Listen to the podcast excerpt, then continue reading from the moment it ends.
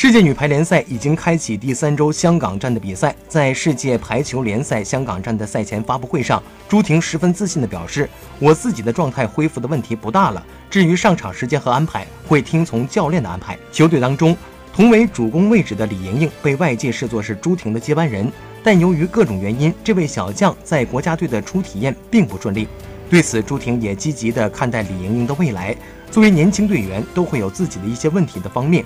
经过一段时间的训练，会有所提高。